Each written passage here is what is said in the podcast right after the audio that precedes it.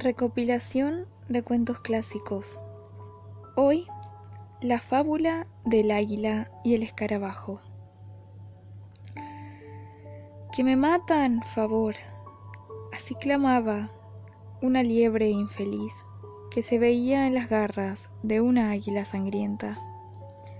A las voces, según Esopo cuenta, acudió un compasivo escarabajo y viendo a la cuitada en tal trabajo, por libertarla de tan cruda muerte, lleno de horror, exclama de esta suerte, Oh reina de las aves escogidas, ¿por qué quistas la vida a este pobre animal manso y cobarde?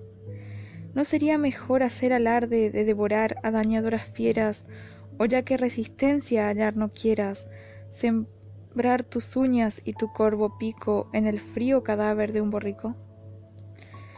Mientras escarabajo así decía, la águila con desprecio se reía, y sin usar de más atenta frase, mata, trincha, devora, pilla y base. El pequeño animal así burlado desea verse vengado.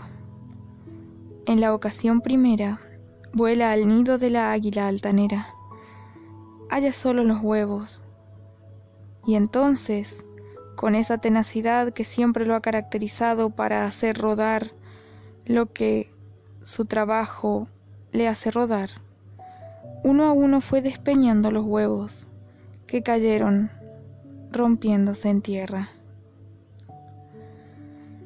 Cuatro veces hizo el escarabajo lo mismo, y cada vez que el águila ponía huevos, el pequeño insecto los rodaba uno a uno para despeñarlos.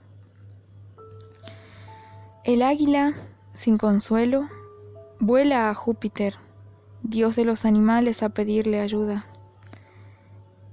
El omnipotente hace que el águila ponga los huevos en su regazo. Sabe que allí nada, ni nadie podrá herir a los polluelos del ave.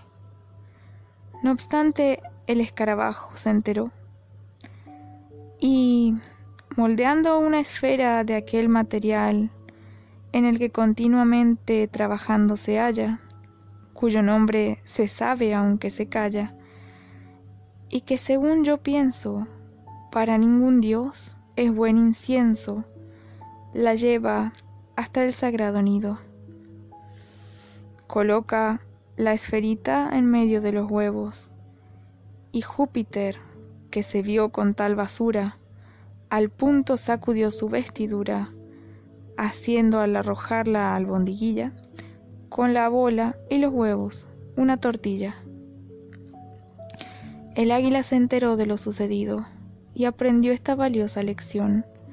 No humilles a nadie por más pequeño que sea, porque si se irrita, créeme, usará todas las bolitas.